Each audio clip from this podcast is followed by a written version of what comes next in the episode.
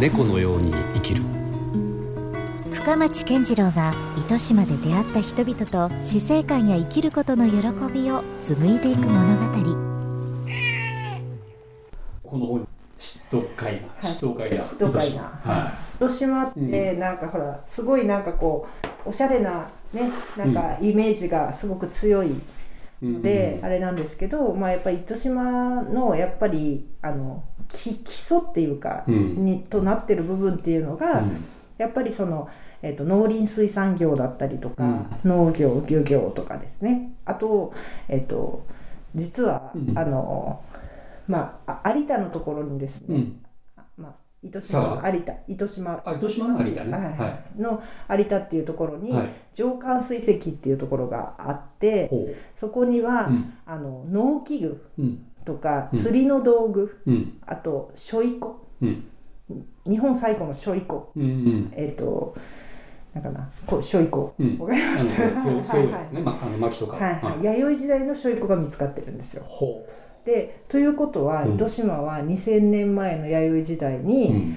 農業漁業物流まで、うん。あの整ってたっていうことがうん。遺跡からわかるんですよ。いやだってもう国でですもんね。村とかじゃなくて。そうそうそう。し糸国ですもんね。そう。しかも糸って都なんですよね、はだから伊の都があったところ。いうん。だから弥生時代の都があった場所。うん。もしかしたらなんか全体で見渡したら今以上に栄えてたそうそうそうかも。際立ってた場所だったりしたかもしれないで多すね。分そうだと思います、うん。はい。いややっぱりそういう歴史をかん考えると、はい。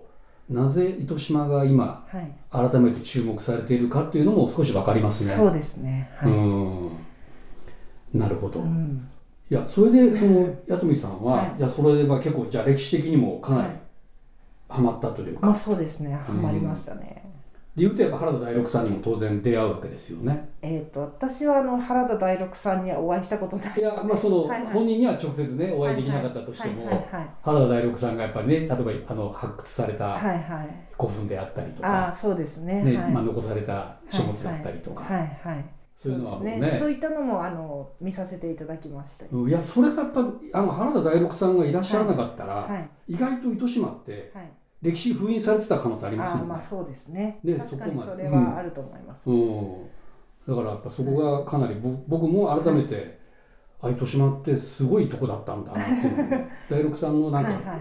書物から知りました。ああそうですね、うん。ただ第六さんの書物を私もいろいろ見させていただいたんだけど、はい。やっぱり私もう歴史もうズブの素人から入ってるんですよ、うんうん。もう本当に初心者。はい、にしたら学校でも習わないですからねそんなに詳しく。初心者からしたらとってももう難しすぎたんですよ。お言葉もだし、うん。なんかもう結局何が言いたいのかよくわからんみたいな、うなんかこうもう同じような、なんかほらなんか名前がず鏡の名前とかも出てくるけど、そう結固有名局そうそうそうそう。うん。結局なんか私の中でイメージが全くつかめなかったんですよ。でそれで、まあ、いろんなその、えっとふるさとガイドうん。をしてるあの、まあ、三笘さんっていうあの方、うん。がすごいやっぱその原田大六さんとかのその、まあ、研究だったりとかそういうのもすごい詳しくて、であの原田大六さんは結局自分のこの、えー、といろいろ研究してきたけど、うん。未来の人がうん。俺を超えてくれってなんか言ってたらしいんですようんうね。ん。でだからそこをまあだからどんどんこうそこの原田大六さんのうん。なんかあの自分がこうあれしたうん。世界うん。っていうのをまたさらに、まあアップデートしてそうそうアップデートそうそうそう。んん。あのしていったらこうだよねっていうのをこうずっとこうあのなんていうんですかお話としてずっとその、あのはまあだから原田大六さんのうん。考え方をもとに出た枝葉とかもいろいろ教えてもらったんですよ。うん。まあ、だからこういう人がこういうのを言ってるとかっていうのも結構ずっと教えてもらって、うん。なんかそういうのをずっと聞いてたら私の頭の中で、うん。あの映像が浮かんだっていうか、うん。糸島の地形を見て自然を見ながら、ああ2000年前にこの私も育って小さい頃から育ってたけど、うん、それこそ高須山とかあのうん。ねあのす高須山の裾野の方であの、うん。あの生まれたんあでー。でそっちからもう雷山はもう当たり前に見てたし、うん。なんかそういうのをこうずっと見てたところうに、ん。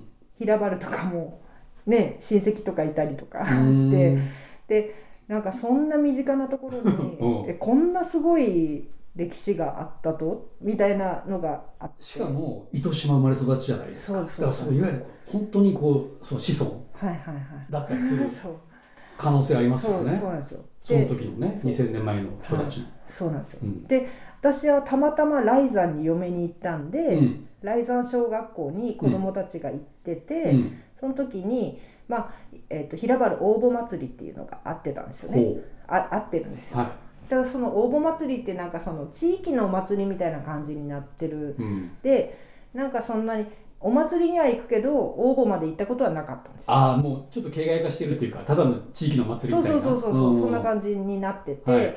で、えーとまあ、学校うん。にここにあの レプリカがありますけど、うんうん。はい鏡がね今そうオフィスの中にドンと、はいはいこれもあれですか？平原応募から出たのレプリカなんですか？そうですそうです。うん。原田大六さんが発掘された記念に作られたうん。うん。レプリカの一つなるほど。が回り回って私のところにやってきたっていいうやこんなものがはい。同じ墓から35枚くらい出てるんですよね、確かね。そうこれは、えー、と発見当時原田大六さん4枚って言ってて、今は国宝になる時に5枚になってるんうんうですよ、んまああれですけどこれ以外に方角菊詩人鏡とか、まあいろんなあの形がいろいろあ形がね。形っていうか模様がいろいろ大きさとですね、はそういうのがいろいろあって、い、うん、まあ、それトータルで40名あったっていう。だからそれはね多分いまだにその記録はどこもまだ超えてないそうそうそうです。一箇所からね、はい。出たはい。鏡の数としては、はい。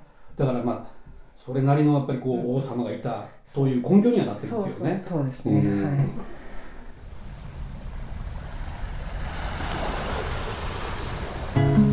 猫のように生きる。